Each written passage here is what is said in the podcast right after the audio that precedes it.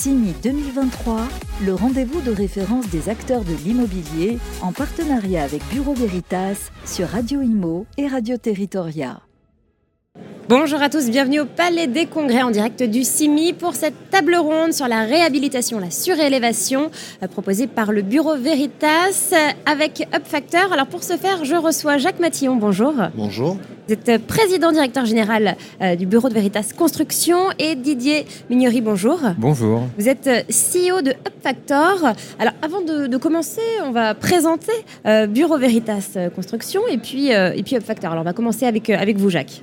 D'accord. Ben, Bureau Veritas euh, Construction est une filiale du groupe Bureau Veritas qui est un des leaders mondiaux du test de l'inspection et de la certification. Et euh, donc Bureau, Veritas Construction intervient partout en France en tant que contrôleur technique ou coordonnateur CSPS sur euh, tout un tas de chantiers divers et variés. Alors qui sont, quels sont les profils de vos clients? Alors on a tous les clients, on va avoir bien sûr des promoteurs, on est aussi mis, les promoteurs représentent une part importante de nos clients, mais on a aussi un grand nombre de collectivités euh, publiques et euh, aussi d'industriels. Donc privé, public. Privé, public. Voilà. une petite présentation de UpFactor, Didier. Alors, UpFactor est une entreprise qui existe maintenant depuis 2017, qui est plus une start-up. Hein. ça y est, on est passé du, dans, dans, le monde de, on va dire des vraies entreprises entre guillemets. on, on, a mis au point un outil logiciel qui permet de détecter les potentiels de surélévation des bâtiments avec une ambition, euh, c'est de créer euh, ce qu'on appelle le foncier aérien pour euh, financer de la rénovation énergétique des bâtiments, faire en sorte qu'on réinvestisse finalement le champ du bâti existant au lieu d'aller artificialiser de nouveaux territoires, en répondant notamment à, toutes les problématiques ZAN notamment qui, existent aujourd'hui dans le monde de l'immobilier. Alors justement, on va, on va resituer, vous mettez les, les pieds en plein, de, plein dedans. Euh, c'est vrai qu'il y a le dispositif ZAN, donc zéro artificialisation nette euh, des sols, euh, qui empêche hein, désormais de, voilà, d'artificialiser de, de, nouveaux territoires. Alors voilà, on a besoin de construire des logements, il faut le dire. donc la, solution, c'est de construire ce qu'on appelle la ville sur la ville. c'est de la surélévation, mais c'est assez contraignant tout de même. Alors, euh, effectivement, l'enjeu euh, de la loi, euh, notamment climat et résilience, hein, alors la petite anecdote, c'est sans doute qu'on a été parmi les, seuls à être parfaitement alignés avec les enjeux de la loi climat et résilience. C'est-à-dire qu'on était très content qu'on impose aux collectivités, notamment, de ne plus artificialiser des territoires. Pour le bien de la planète, vous voulez alors, dire? Oui, effectivement. C'est-à-dire, finalement, la question est d'abord regarder ce que l'on a déjà avant d'aller artificialiser des zones qui ne l'étaient pas encore. Mm. Donc chez Upfactor, on a décidé d'analyser à grande échelle bien cet outil logiciel, hein, qui est un système d'information géographique en trois dimensions, qui permet de collecter toutes les données de hauteur et qui applique automatiquement les règles d'urbanisme. Ainsi, on identifie sur tous les bâtiments finalement les, mètres carrés qu'il reste à construire. Ce qui permet dans une stratégie d'économie de foncier, de sobriété foncière, hein, qui est aujourd'hui imposée par les collectivités, bah, de valoriser l'existant en lui rajoutant quelques mètres carrés euh, sur le toit, mais aussi potentiellement en extension de bâtiment. Voilà, donc, euh, quand c'est possible. Quand c'est possible, bien évidemment. Euh, quelques exemples, hein. on voit bien que dans les, clients, notamment la, ville de Nice qui nous a fait confiance récemment pour une analyse globale de tout son territoire, on a trouvé un peu plus de allez, quasiment 8000 logements à réaliser en surélévation. sur environ 500 bâtiments potentiels, avec une réserve entre guillemets d'un peu plus de 5000 bâtiments sur l'ensemble de la métropole de Nice. Donc un enjeu essentiel de connaissance finalement du patrimoine, connaissance des possibilités des règles d'urbanisme qui s'appliquent sur l'existant, ce qui est quand même une vraie nouveauté. C'est-à-dire qu'auparavant, on, utilisait les règles d'urbanisme pour faire de nouveaux bâtiments. Ben, maintenant, l'idée, c'est plutôt de, réinterroger ce qui existe déjà. C'est vrai qu'en euh, pleine crise du logement, 8000, 8000 logements euh, pour la ville de Nice, c'est non négligeable. Alors, quand on dit euh, réhabilitation, surélévation, construction, forcément, euh, il y a réglementation qui va avec. Euh, qu'est-ce qu'on peut dire euh, concernant ce sujet? Alors, la réhabilitation et la surélévation sont, sont des enjeux compliqués. c'est sans doute beaucoup plus compliqué de, de réhabiliter et de surélever un bâtiment que d'en construire un neuf. Donc il faut euh, embrasser euh, l'ensemble des, des, règlements, des référentiels qui sont applicables en fait dans ce cas-là. Donc il y a cinq grands référentiels. les premiers concernent la sécurité incendie, l'accessibilité, élément important, les notions d'acoustique et de thermique, et enfin la solidité. encore une fois, si on rajoute des étages ou si on remodèle un, retravaille la forme d'un bâtiment, il faut qu'il continue à être solide. Donc globalement, il faut, il faut embrasser ces cinq référentiels. Et puis il y a un enjeu une analyse de risque très importante à réaliser le plus tôt possible dans le projet pour transformer du potentiel en du faisable. Et, c'est là où en fait les équipes de Bureau Veritas peuvent, accompagner bien sûr Factor avec qui nous avons de très bonnes relations et, surtout les, détenteurs des projets. Voilà. Alors, quand vous dites que c'est plus compliqué que construire, enfin que de sortir de terre un bâtiment, c'est plus risqué, ça, ça, prend plus de temps, c'est ça? Et puis euh, par rapport à ce que vous disiez là. Hein. Alors c'est pas plus risqué, ça nécessite euh, sans doute euh, plus, de, plus, de, techniques d'analyse, de très bonne compréhension du contexte. Quand vous allez quand vous augmentez la hauteur d'un bâtiment, vous pouvez changer la, la classification de ce bâtiment et à ce moment-là, ça nécessite de regarder comment appliquer les règles euh, dans l'ancien sur des éléments neufs. Ça nécessite sans doute de discuter avec les autorités pour, pour faire accepter ce projet sur, euh, sur, ces, sur ces règlements, par exemple sur la sécurité incendie. Mm. Ça nécessite des études euh, peut-être de solidité pour, pour prendre en compte le risque sismique avec ces éléments supplémentaires, avec les descentes de charges et ah autres éléments très techniques. que l'on pratique quotidiennement. Combien de temps ça prend en amont ces, ces analyses justement? Alors, je peux, je peux aider Jacques, bien sûr, sur ce sujet. Ce qui est surtout intéressant dans, finalement le lien qui existe entre les potentiels qu'on est capable de détecter et l'expertise, l'analyse de risque, comme le, le dit Jacques, c'est c'est essentiel pour nous parce que ça nous permet euh, d'identifier très rapidement les complexités. Moi, j'aime bien le mot complexe plutôt que compliqué. Euh. Oui, parce que quand vous, quand vous identifiez les potentiels, vous faites déjà des analyses en amont. Exactement. On, trie déjà, on filtre en fonction euh, de l'utilisation de la toiture, euh, de son année de construction, des hmm. étiquettes énergétiques et ainsi de suite. ensuite, effectivement, on passe sur du cas par cas et où là, on a besoin de l'expertise.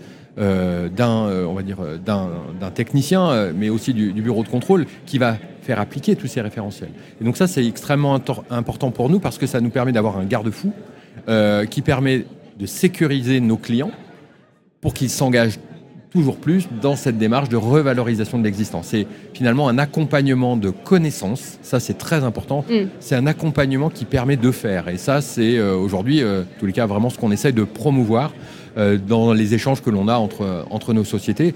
voilà, je dirais que l'accueil qu'on a aujourd'hui au CIMI est, est, particulièrement favorable, donc voilà, je pense que c'est particulièrement pertinent. Alors on va parler du CIMI dans quelques instants. Juste avant, vous parliez de, vos clients. Hum. Euh, dans quel état d'esprit justement sont-ils euh, C'est vrai que bon, bah, la loi climat et évidence qu'on a, a, dont on a parlé euh, tout à l'heure, c'est vrai qu'elle embarque tout le monde, hein, on n'a plus le choix. elle embarque aussi le, résidentiel, les, les, propriétaires bailleurs, etc.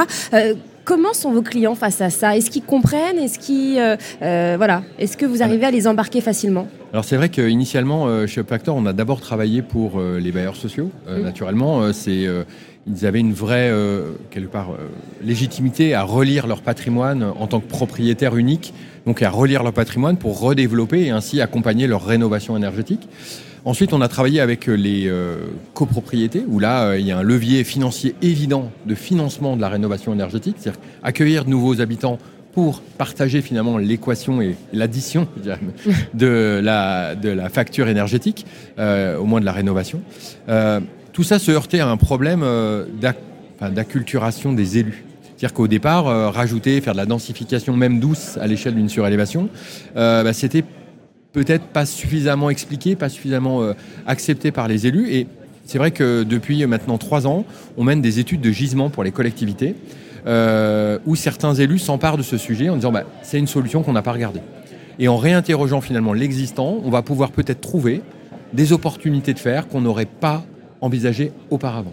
Et donc, euh, bah, par exemple, euh, on a fait une très belle étude pour euh, l'Eurométropole de Strasbourg. On a détecté pas loin de un peu plus de 3000 bâtiments surélvables, ce qui correspond peu ou prou à 10 années de production de logements. Mm. Donc c'est des opportunités énormes. on a parlé de Nice déjà tout à l'heure. Voilà, pour Nice, c'est une opportunité pour eux de trouver du logement social euh, au cœur de la métropole, euh, à proximité des transports en, commun, c'est trouver des logements euh, libres pour financer de la rénovation énergétique pour les copropriétés. Est-ce que parmi les 8000 dont vous parliez tout à l'heure, il n'y a pas que des logements sociaux hein? Exactement, c'est en gros c'est à peu près un tiers. Ah, c'est ça, c'est mix, c'est à peu près un tiers, un tiers, un tiers, un tiers sur le un tiers pardon, sur le patrimoine des bailleurs sociaux, un tiers sur le patrimoine des copropriétés.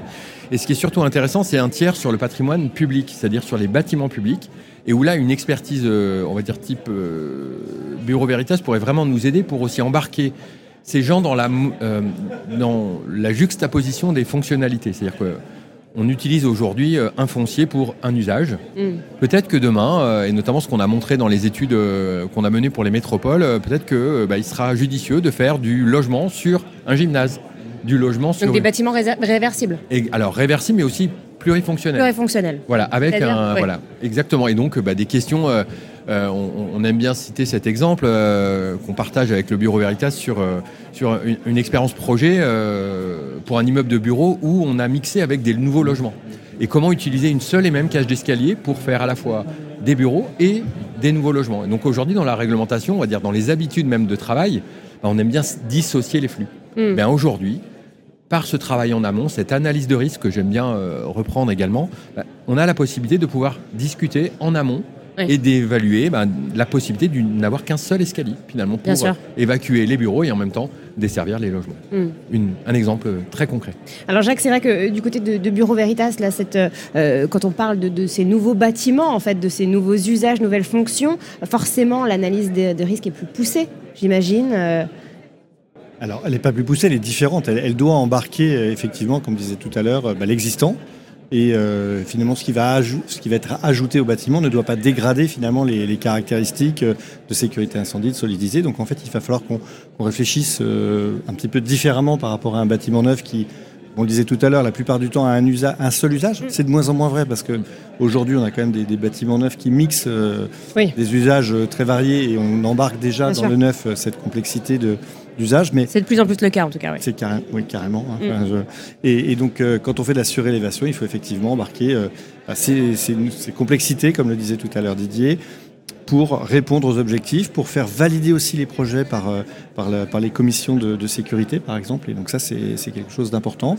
Et, et oui, c'est vrai que pour nos équipes, ça peut être des exercices un petit peu nouveaux. Et donc, euh, nous, on les accompagne, on les forme sur, Oui. ce, sur ce genre d'exercice. Et justement, alors j'imagine que euh, depuis la loi climat et résilience, et, voilà, vous avez dû instaurer des formations en interne. euh, Est-ce que ça a beaucoup changé le, le travail de vos collaborateurs? Alors ça n'a pas beaucoup changé parce qu'aujourd'hui le nombre de projets est quand même limité, mais oui, euh, il y a en tout cas des collaborateurs qui, qui s'impliquent sur des projets euh, euh, qui sont pour eux hyper intéressants parce que euh, parce qu'avec de la complexité, parce qu'il y a de la réflexion, parce qu'il y a de l'accompagnement du client en amont. Et ça c'est quelque chose d'important pour pour nos ingénieurs d'être sollicités en amont parce que là aussi ça permet de contribuer finalement à ce succès et finalement ensuite suivre le chantier. Et on voit aussi que ces surélévations embarquent des sujets nouveaux hein, puisque souvent quand on surélève eh ben, il va falloir être rapide, il va falloir être efficace, va falloir être léger parce que comme on va rajouter du poids, il faut là aussi euh, limiter euh, la charge sur Le choix des matériaux est donc donc, crucial. le choix des matériaux, donc on va travailler sur des matériaux sans doute euh, plus utilisés de, de- de- de matériaux biosourcés, le bois, la préfabrication,